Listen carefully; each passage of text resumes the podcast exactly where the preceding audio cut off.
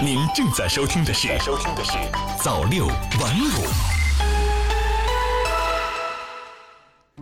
朋友你好，今天是二零一九年八月十六号星期五，欢迎收听早六晚五晚间档。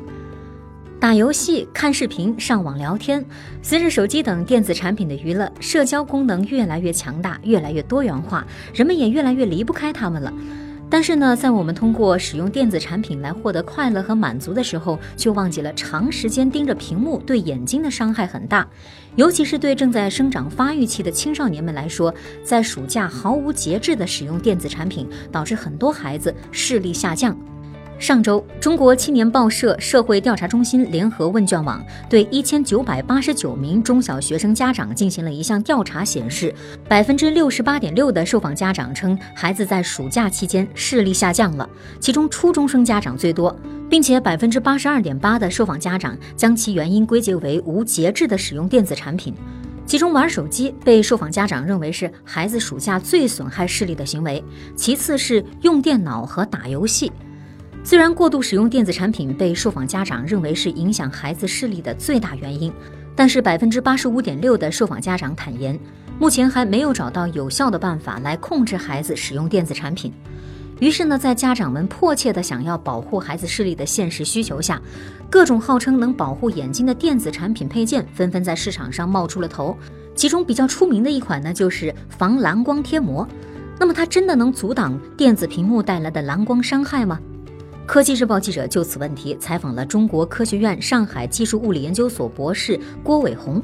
郭伟红曾经对防蓝光手机贴膜、眼镜等防蓝光产品进行过实际的测量，结合已经有的一些研究成果，发现防蓝光产品在有效性上并不能令人满意。如果防蓝光产品采用的是透明材料，那么一般来说也只能阻挡约一半的蓝光伤害。只有采用针对性的过滤蓝紫光的有色材料，才能起到较好的效果。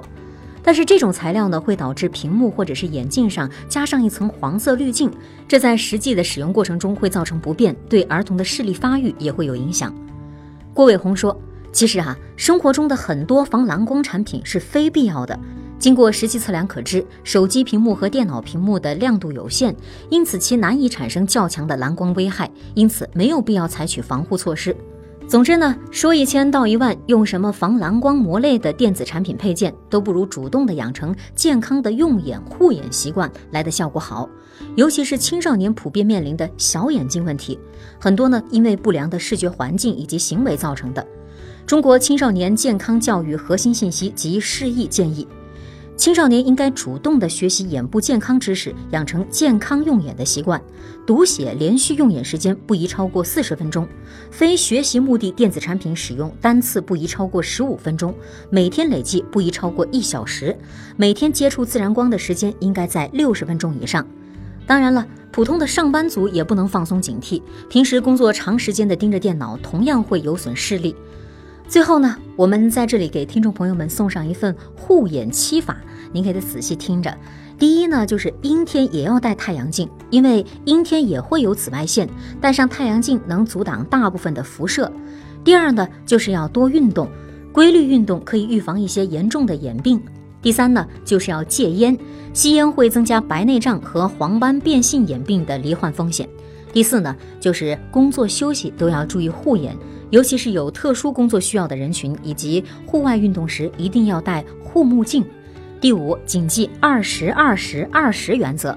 即每隔二十分钟，视线呢要从屏幕上移开，看向前方二十英尺处二十秒，对缓解疲劳、预防眼病大有裨益。第六呢，就是要做好隐形眼镜的护理。第七，了解家族史，因为一些眼疾是可以遗传的。好了，以上呢就是今天早六晚五晚间新闻的全部内容了。感谢您的收听，咱们明天再见。早六晚五，新华媒体创意工厂诚意出品。